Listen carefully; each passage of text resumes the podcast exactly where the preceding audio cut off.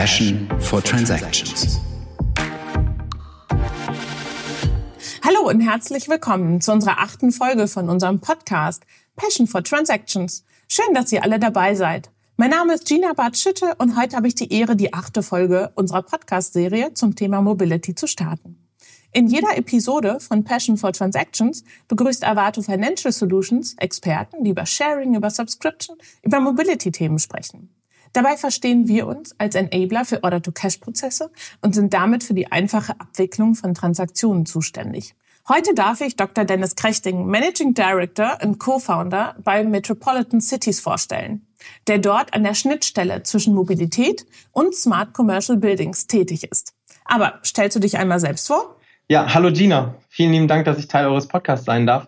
Und vielen Dank schon mal für die gute Einführung. Das beschreibt ganz gut, was wir machen, aber ich konkretisiere das jetzt, glaube ich, nochmal etwas für die Zuhörer.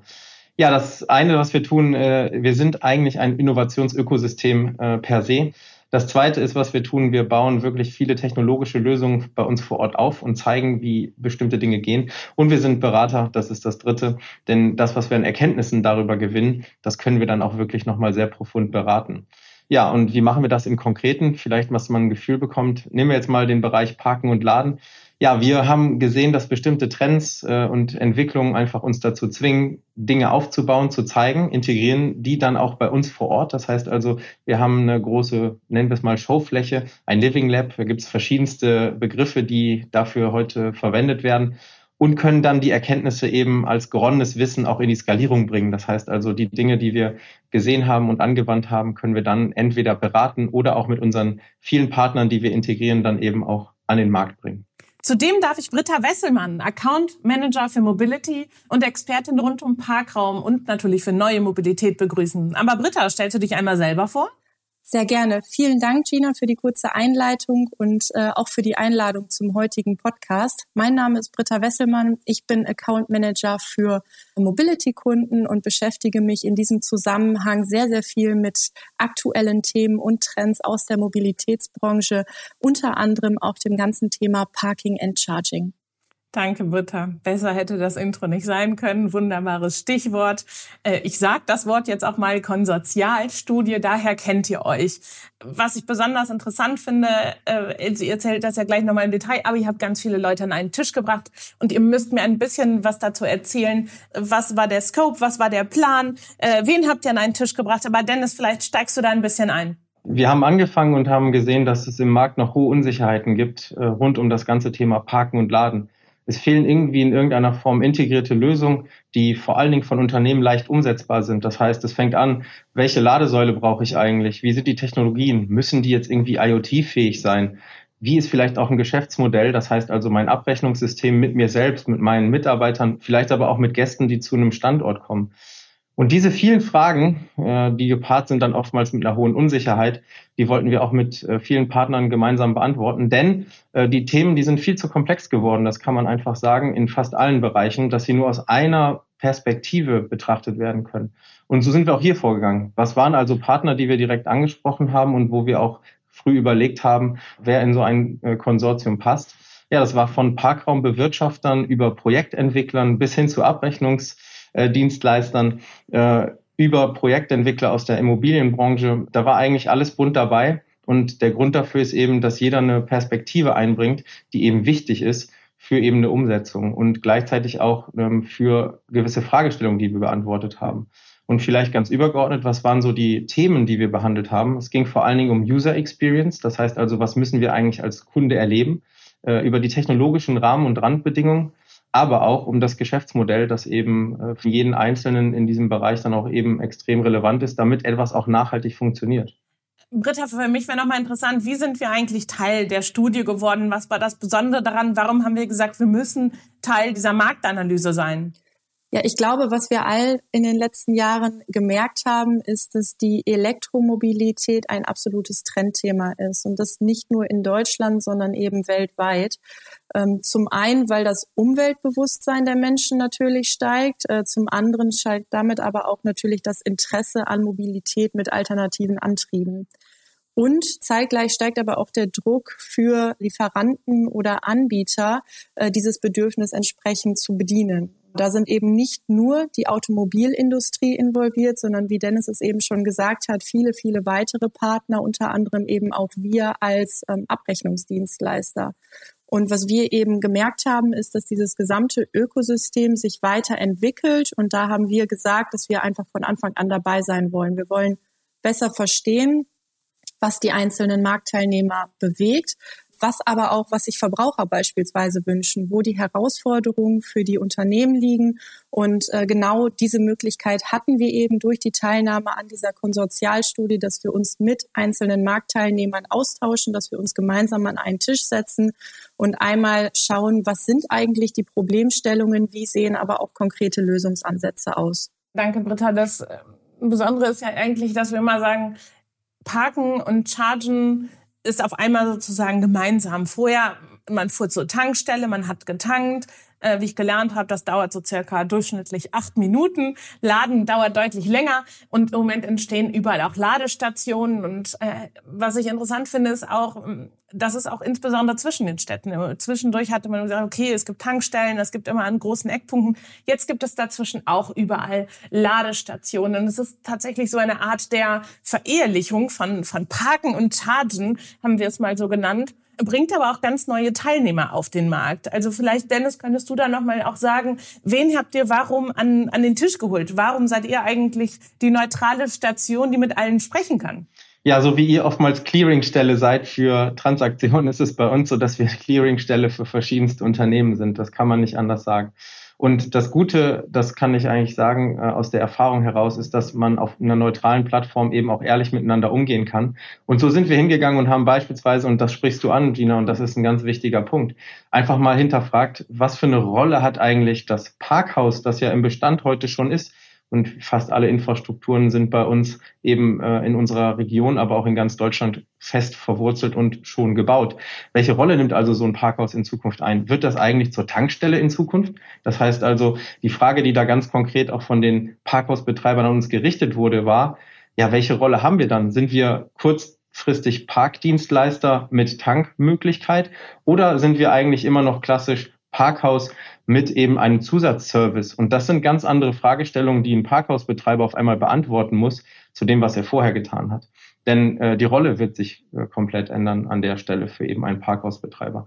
Gucken wir aus Sicht eines Projektentwicklers wie Dres und Sommer, die auch ein Partner in der Studie waren. Die haben sich ganz konkret gefragt, wie müssen wir eigentlich in Zukunft unsere Neubauten ausrüsten, die wir mit begleiten, um dann zu fragen, was brauchen wir denn dann vor Ort für Strommengen? Wie ist eigentlich eine Nutzungsdauer vor Ort? Also das heißt also bei Unternehmen, wie lange stehen Personen eigentlich durchschnittlich? Und all die Dinge äh, konnten wir relativ gut und äh, mit dem Wissen, was wir dann auch eben aufgebaut haben, durch eigene Recherchen, aber auch durch Datenanalyse, dann eben auch wirklich an die Hände von unseren Partnern geben. Und das macht es dann eben so reichhaltig, dass man aus verschiedensten Perspektiven auch die Themen beleuchtet.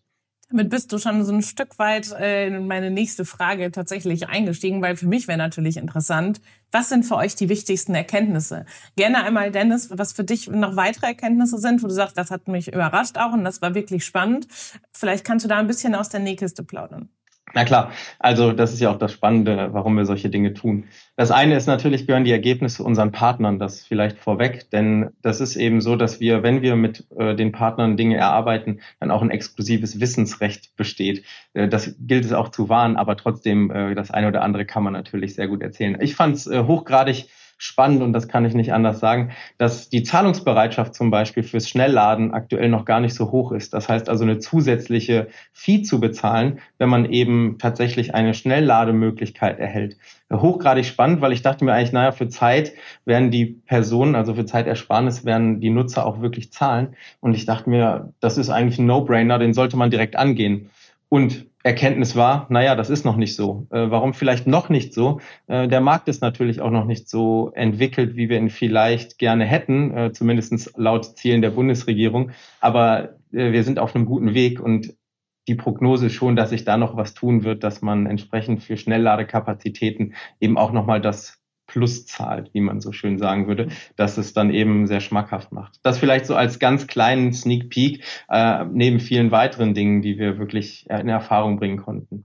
Britta, sagst du uns einmal, was aus deiner Perspektive die relevantesten Erkenntnisse der Studie waren? Sehr gerne, Gina. Also für uns somit die wichtigsten Erkenntnisse aus der Studie waren, dass für die Verbraucher das Ticketing und die entsprechenden Zahlungsmöglichkeiten immer noch die wichtigsten Bausteine im Parkprozess sind. Aber auch neue Technologien bieten hier eine Menge Potenzial. Selbst bei uns hier im doch relativ konservativen Deutschland, wie zumindest ich es immer noch wahrnehme. Denn mit über 40 Prozent bevorzugt zwar die große Mehrheit der Nutzer nach wie vor das physische Parkticket, aber trotzdem hat mich eben überrascht, dass immer noch eine große Anzahl an Nutzern offen ist für alternative Zahlungsmöglichkeiten oder aber auch Ticketmöglichkeiten, wie beispielsweise die Kennzeichenregistrierung.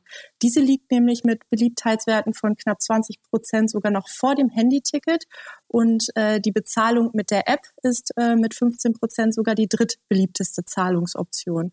Also kann man schon sagen, Deutschland nach wie vor sehr, sehr konservativ, aber auch hier stellen wir eben fest, dass wir einen Wandel bemerken eben von, ich sage jetzt mal, analogen Ticketing und Bezahlungsoptionen hin zu viel mehr Digitalisierung. Absolut, total interessant. Also ich bin ja definitiv Team App.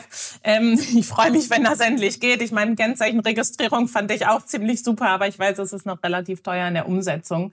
Für mich wäre nochmal interessant, ihr habt also einen Scope gemacht, ihr habt euch zur Studie, zu der Studienplanung zusammengesetzt, ihr habt alle Leute an den Tisch geholt und wir reden ja auch nicht über einen Zeitraum von vier Wochen, sondern es war über ein Jahr. Also es ist schon ein äh, vergleichsweise großer Beobachtungszeitraum. Für mich wäre nochmal spannend, was sind die Next Steps? Was macht ihr mit den Ergebnissen? Wie geht ihr auch in dieser Runde weiter? Weil ihr habt ja wirklich interessante Leute an einen Tisch geholt. Ja, ähm, vielleicht ganz kurz, man muss verstehen, dass die Studie nicht nur Studie war, sondern auch gleichzeitig ein Aufbau von Demonstrations- bzw. Testfläche.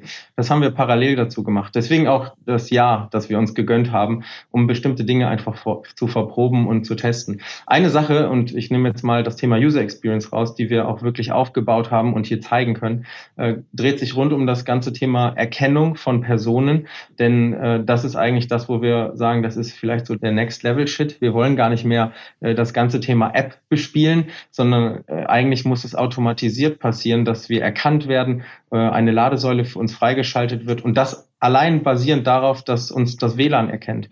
Das heißt also, ähm, wir gucken hier immer den Schritt weiter, das habe ich eingangs auch erwähnt, dass wir nicht nur Berater und Umsetzer sind, sondern auch Innovatoren und äh, das alles sozusagen in einer Rolle kombinieren. Und die Chance besteht eben jetzt, mit den Partnern daran auch wirklich gemeinschaftlich weiterzuarbeiten.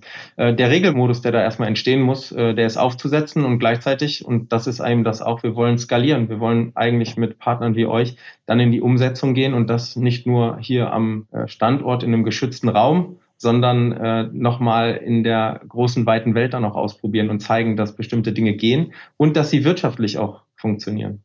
Total interessant. Britta, möchtest du dazu noch irgendwas ergänzen hinsichtlich Nutzerpräferenzen? Ja, sehr gerne, Gina. Ich glaube, auch wir nehmen aus der Studie letztendlich zwei ganz, ganz wichtige Dinge mit. Und zum einen her, das ist, spielt so ein bisschen ähm, in das rein, was Dennis gerade schon beschrieben hat, dass es wichtig ist, das gesamte Parkraumbewirtschaftungssystem inklusive Ladestruktur eben in allen Schritten von der Customer Journey her zu denken. Sprich von der Anfahrt und Auswahl des Parkhauses beziehungsweise Parkplatzes bis hin zum Bezahlen und natürlich dann daran anknüpfend eine automatisierte Abrechnung und äh, Verwaltung von den einzelnen Bezahloptionen.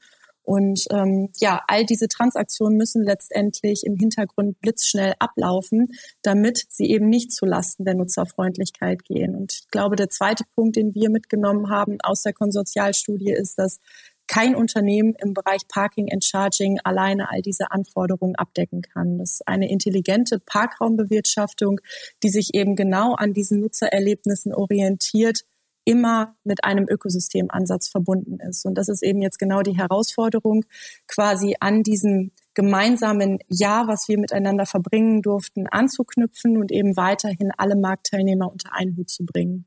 Dennis, du, du nickst ganz fleißig. Das kann unsere Zuhörer jetzt leider nicht sehen, aber ich sehe, du gehst komplett konform. Und ähm, Britta hat mir noch ein wunderbares Stichwort geliefert. Dazu muss ich dich auch befragen. Wir machen gerade den Wandel durch vom Industriedenken quasi, äh, Industrieexpertise hin zum Ökosystem. Das hat Britta wunderbar eingeführt. Ich weiß, dass du da auch Experte für diese Thematik bist. Und ich habe auch ein ganz gutes Verständnis, wie das für Mobility ist. Aber ganz ehrlich, wenn ich den Experten hier habe, bitte, bitte, kann kannst du mir auch einmal ähm, deine Definition davon geben, was das für dich bedeutet? Ja, äh, ich habe genickt, weil Britta natürlich eine wahnsinnig gute Steilvorlage gegeben hat. Äh, vielleicht eine Erkenntnis, äh, die wir nicht nur aus der Studie, sondern aus vielen Themen einfach auch entwickelt haben, die zum Thema Ökosystem passt ist das die Einbindung oftmals. Und das ist eigentlich das Kritische, viel zu spät passiert. Das äh, hatten wir im ganz Konkreten. Da weiß beispielsweise der Entwickler von Parkhaus Gesamtsystemen nicht, was man eigentlich benötigt und äh, welche Technologien eigentlich in Zukunft äh, relevant werden, beziehungsweise was eigentlich die ganzen Thema Abrechnung und bis hin zur Customer Journey bedeuten für ihn. Und das macht eigentlich schon klar. Man braucht eigentlich immer wieder ein Gesamtportfolio an Lösungen, was man in irgendeiner Form, und das ist das, was Britta unter Gesamtmanagementsystem eben gefasst hat. Das brauchen wir einfach, um bestimmte Dinge vorzudenken und auch vorzuspüren. Ja, ich persönlich äh, beschäftige mich sozusagen in meiner Freizeit noch mit dem ganzen Thema Ökosystem und äh, habe die Ehre, dass ich im nächsten Jahr auch ein Buch rausbringe, was genau das nochmal beschreiben wird, zusammen mit meinem Kollegen Julian Karwohl. Und was ist unsere Erkenntnis aus fast vier Jahren Studie mit äh, Großkonzernen, Mittelständlern und äh, auch wirklich Startups und Investoren in dem Bereich? Dass es eben das New Normal sein wird, dass wir eine komplexe Lösung mit ganz, ganz vielen Partnern in irgendeiner Form anbieten werden. Hier geht es nicht um das Thema Plattform, das müssen wir davon wirklich sehr stark unterscheiden, denn das wird oft verwechselt. Das Ökosystem bringt eine Gesamtlösung und jeder hat eine Rolle in diesem Ökosystem, die auch wirklich zu bespielen ist und da ist keine Rolle nicht wertig das ist oftmals verwechselt, sozusagen auch aktuell in der Industrie, dass man sagt, man soll eigentlich die Plattform werden für irgendwas. Äh, These ist, nein, such dir deine Rolle, äh, nutze sie und stärke sie vor allen Dingen. Bau sie so aus, dass sie strategisch für dich wirklich einen großen Hebel hat und ähm, dass deine Rolle da auch wirklich klar ist. Für euch sozusagen als Konzern, hey, nimmt euch das ganze Thema Transaktionen und seid eigentlich derjenige, an dem keiner mehr vorbeikommt, äh, wenn es eben ums Thema Transaktionen geht. Und äh, vielleicht ist das auch so ein bisschen Ausblick. Wir sehen eben, dass sich durch das ganze Thema Parken und Laden da eben auch ganz, ganz neue Dinge entwickeln, die mit vielen, vielen Transaktionen eben zusammenhängen und hier dann auch seine Rolle zu kennen, zu stärken und am Ende des Tages dann auch auszubauen. Das ist die Aufgabe auch für die nächsten Jahre, wahrscheinlich eher vielleicht für ein ganzes Jahrzehnt.